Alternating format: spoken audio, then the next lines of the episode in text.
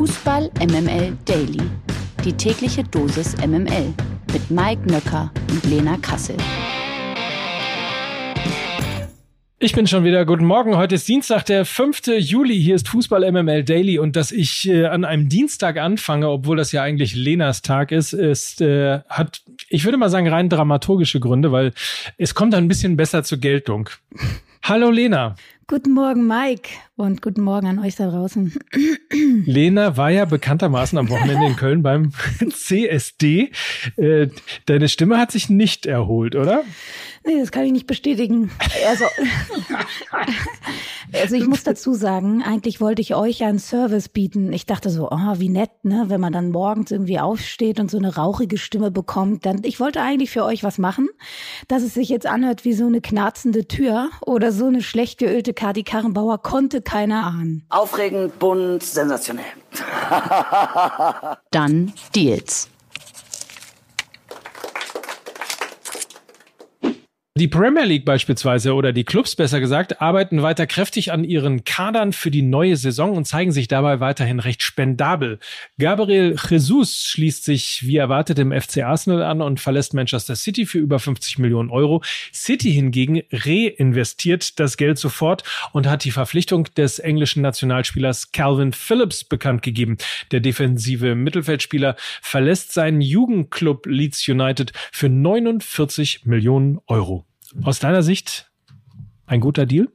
Also erstmal habe mir nochmal den Kader angeschaut von Man City, was sie da für die neue Saison schon zusammen haben, ist schon richtig, richtig gut. Sie könnten, glaube ich, fast zwei gleichwertige Mannschaften aufstellen und hätten trotzdem noch gute Chancen, irgendwie die Meisterschaft zu holen. Cancelo, Diaz, De Bruyne, Rodri, Gündogan und so weiter. Jetzt haben sie ja auch noch Haaland geholt. Und genau das könnte, glaube ich, Calvin Phillips Problem werden. Also dieses Dreier-Mittelfeld mit Rodri, De Bruyne und Gündogan ist, glaube ich, so gut wie gesetzt. Also da wird es einfach schwer für ihn, einen Stammplatz zu bekommen. Er wurde ja geholt, um ähm, Fernandinho zu ersetzen setzen, der eben auch oft nur Ergänzungsspieler war. Das heißt, ich glaube, ich hätte ihn lieber bei Menu gesehen als bei Manchester City. Da hätte er weniger Konkurrenz gehabt und auch mehr Chancen auf Spielzeit. Der ist ja auch immerhin schon 26, also im besten Fußballalter, wie man so schön sagt, und muss jetzt eben auch viel spielen und so einen nächsten Karriereschritt gehen, ähm, weil er ja bisher auch nur bei Leeds gespielt hat. Im Worst-Case-Szenario, glaube ich, könnte es ihn aber wirklich so ergehen wie Jack Grealish, der äh, ja auch wahnsinnig viel Geld gekostet hat und nur auf, dem, auf der Bank sitzt. Auf der anderen Seite habe ich mir gedacht, ey, Rodri kann kann halt auch nicht jedes Spiel machen. Phillips ist zudem ein Spielertyp, den City so nicht im Kader hat. Er erinnert mich immer ein Stück weit an N'Golo Conte, so würde ich ihn beschreiben. Und dazu hat er unter Marcelo Bielsa sowohl im 4-1-4-1 als alleiniger Sechser gespielt und in der Nationalmannschaft auch auf einer Doppelsechs zusammen mit Declan Rice. Das hat auch sehr, sehr gut funktioniert. Und auf der anderen Seite, ganz ehrlich, 50 Millionen Euro. Selbst wenn, selbst wenn das jetzt nicht fruchtet, da tut Manchester City halt auch nicht weh. Ne? Die Premier League ist übrigens bislang auch in diesem Transfersommer ganz klar spitze in Sachen Ablösesummen. Ich nehme an, das wird Ihnen auch nicht genommen werden. Laut dem Portal transfermarkt.de haben die 20 Clubs bis vergangenen Sonntag bereits 590 Millionen Euro für neue Spieler ausgegeben. Die zweithöchsten Ausgaben verzeichnete die Serie A mit 307 Millionen Euro, dahinter dann die Bundesliga mit 242 Millionen Euro. Selbst zusammengerechnet haben also beide Ligen, also Serie A und Bundesliga, mit bisher 550 Millionen Euro weniger Geld investiert als die Premier League. Unterdessen belegt die Ligue 1 mit Ausgaben von über 190 Millionen Euro den vierten Platz. Im europäischen Vergleich die spanische Liga also direkt dahinter erst auf Platz 5 mit 135 Millionen Euro. Aber da wiederum kann sich ja tatsächlich noch einiges verschieben, denn das Transferfenster ist noch sehr, sehr lange offen und zwar bis zum 1. September. Mike, verwunderlich, oder? Ich äh, kann mich noch daran erinnern, wie es gestern gewesen wäre, als die ganzen Clubs im Zuge der Corona-Pandemie zu mehr Demut aufgerufen haben und dass sie doch jetzt endlich mal ein bisschen sparsamer mit ihrem Geld umgehen wollen. Und jetzt sprechen wir hier wieder über 590 Millionen Euro und so eine Scheiße. Das ist doch, also. Ah. Richtig. Beruhig dich. So ist es. So ist es richtig. Meine Damen und Herren, übrigens, falls Sie sich jetzt erst einschalten, die Stimme, die Sie möglicherweise nicht kennen, das ist Lena Kassel. Es ist wirklich Lena Kassel, die am Wochenende etwas zu viel auf dem CSD in Köln gefeiert hat. Danke. Das war deine Service-Info, ne? Schön. So ist es. Die MML Gerüchteküche. Nun also doch. Nachdem Christian Eriksen zunächst angeblich keine Lust auf Manchester hatte, wechselt er nun wohl doch zu Menu. Laut mehreren Medienberichten hat sich Eriksen entschieden, künftig für Manchester United zu spielen. Demnach hat es bereits eine mündliche Zusage zu einem Vertrag über drei Jahre gegeben. Der 30-Jährige hatte im Januar beim FC Brentford einen Halbjahresvertrag unterschrieben und durch seine Leistungen mehrere Interessenten auf sich gezogen. Das Rennen machen nun aber offenbar die Red Devils um ihren neuen Trainer Erik Ten Hag. Auch Juventus Turin bastelt gerade an einem neuen Team. Neben Paul Pogba soll ein weiterer Star aus der Premier League zur alten Dame wechseln. Roberto Firmino steht nämlich angeblich auf der Wunschliste der Italiener. Zuletzt hat Firmino ja seinen Stammplatz beim FC Liverpool verloren. Daher wäre ein Wechsel durchaus nachvollziehbar. Denke ich mal, oder? Ja, er ist 30 Jahre alt, also das wäre, glaube ich, jetzt nochmal die Chance für ihn, was Neues zu sehen, nochmal einen großen Vertrag zu bekommen. Das ist ja dann immer so die magische Grenze um die 30. Ähm, nachvollziehbar. Auf der anderen Seite, glaube ich, äh, weiß ich nicht, ob die Reds unbedingt jetzt noch eine Offensivkraft abgeben. Sie haben ja Manet verloren. Okay, sie haben Nunez dazu bekommen, aber Roberto Firmino ist eben noch so der letztverbliebene variable Spieler da vorne. Er kann alle drei offensiven Positionen bekleiden, was in einem 4-3-3 schon durchaus sinnvoll ist. Und wenn ich jetzt zu Juve äh, schiele, da ähm, hat halt Roberto Firmino Dusan Vlaovic vor der Nase. Also ähm, ich würde es mir da gut überlegen, ob es dann Richtung Juve geht, dass er aber eventuell sich umschaut, nachdem er jetzt zuletzt zu wenig gespielt hat, vielleicht auch nochmal neue, neue Luft braucht, um nochmal ähm, also einen Anschub in seiner Karriere zu, zu machen. Das ist nachvollziehbar. Aber ob es Juve sein muss und ob die Reds ihn gehen lassen, das lasse ich mal dahingestellt. Ansonsten ist ja Bayern immer neuerdings eine gute Adresse. Haben wir ja gelernt. Man hörte davon, ja. Auch Marco Arnautovic gilt als äh, Wunschspieler, allerdings nicht vom FC Bayern, sondern von Juve-Coach Massimiliano Allegri. Der 33-jährige Österreicher spielt bereits seit 21 in der Serie A für den FC Bologna und erzielte in der abgelaufenen Saison respektable 15 Tore in 34 Partien. Weiber, immer Weiber. In dieser neuen Kategorie nämlich wollen wir einmal mehr den Frauenfußball in den Fokus rücken. Gerade jetzt zur anstehenden Europameisterschaft bietet sich das natürlich an und wir dachten, dass wir euch heute mal die Stars der Frauen-EM vorstellen. Ich zuck immer zusammen, weil ich ja gelernt habe, ich sag's nochmal, es heißt Fußball der Frauen und EM der Frauen, aber wie gesagt, das äh, nur aus der Perspektive ähm, wie ich sie beim FC St. Pauli gelernt habe. Nichtsdestotrotz, Lena, auf welche Spielerinnen sollten beim anstehenden Turnier wir vielleicht einen genauen Blick werfen? Ja, wir stellen euch jetzt mal vier Spielerinnen vor. Morgen folgt dann der zweite Teil, ähm, pünktlich dann zum Start der Europameisterschaft. Und wir fangen mal mit äh, Wendy Rinner an, die französische Innenverteidigerin, 31 Jahre alt, enorm erfahren, Kapitänin, Champions League Rekordspielerin, spielt für Olympique Lyon und ist eben dann auch amtierende Champions League Siegerin, denn sie hat das Finale gegen Barca eben auch gewonnen. Auf ähm, die solltet ihr achten schon, ähm, also man, ich sag mal so, man kann sie auch nicht übersehen. Sie ist sehr, sehr groß. Dann kommen wir zu den Spanierinnen. Alexia Putellas, Weltfußballerin, 2021 geworden, gewann auch den Ballon d'Or, spielt für den FC Barcelona und ist wirklich eine absolute Highlight-Spielerin. Ein äh, großer, großer, großer Genuss, ihr zuzuschauen. Die macht richtig äh, Spaß.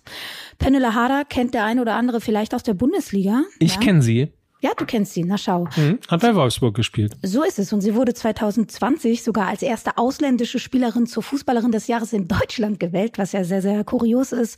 Wechselte dann aber eben anschließend von Wolfsburg zu Chelsea und ist so ein bisschen der Shootingstar von Dänemark. Ihr werdet sie im Sturm wiederfinden und dann werfen wir nochmal das Scheinwerferlicht auf Viviane Midema, die Niederländerin, 25 Jahre alt, auch Stürmerin. Sie spielte von 2014 bis 2017 für den FC Bayern und steht mittlerweile beim FC Arsenal unter Vertrag und wurde 2020-21 zum zweiten Mal zu Englands Fußballerin des Jahres gewählt und erzielte, Obacht, als erste Spielerin überhaupt mehr als 50 Ligatore. Ich hoffe, ihr habt mitgeschrieben.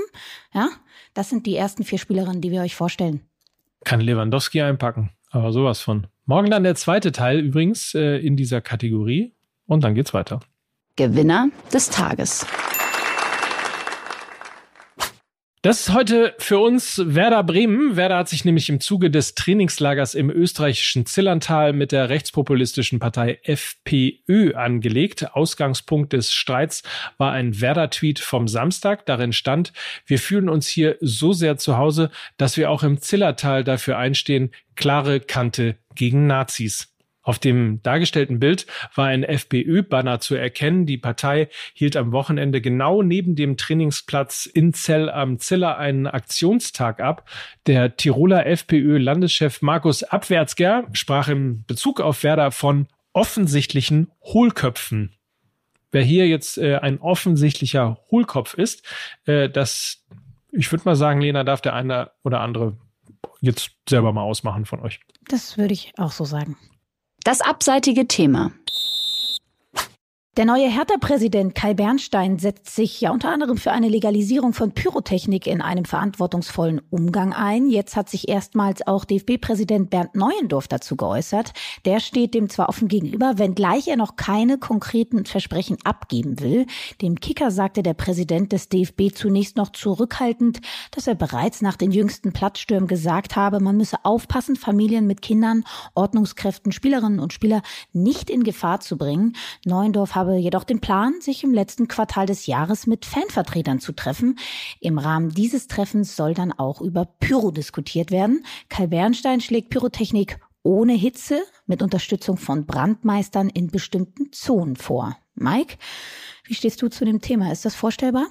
Also ich stehe ja relativ offen dazu, das hat der ein oder andere ja schon äh, mitbekommen. Ich finde es vor allen Dingen sehr, sehr gut, als ich ähm, nämlich gestern Morgen auch diese Nachricht äh, gelesen habe, dass der neue DFB-Präsident sich dafür einsetzt oder zumindest offen ist, einen Dialog einzugehen, ähm, fühlte ich mich ehrlicherweise an den äh, ehemaligen DFB-Präsidenten Reinhard Grindel erinnert, der ja eben genau das auch wollte. Dialog mit den Fans, eben auch, ja, letztlich auch so Pfründe und, und ähm, ich würde mal sagen, so No-Gos ähm, die es beim DFB ja zu häufig gegeben hat und immer noch gibt, äh, einfach auch mal äh, zur Disposition zu stellen. Das finde ich ehrlicherweise einen ziemlich guten Weg.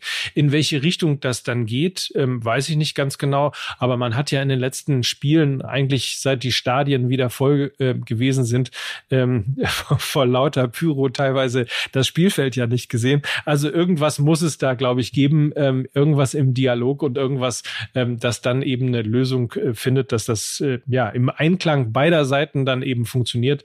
Ähm, ich bin da relativ entspannt. Ich weiß, äh, dass der ein oder andere ja sofort schreit, wenn irgendwo ein roter Brennstab im, äh, im Block losgeht. Aber ähm, wie gesagt, Dialog, ich finde super.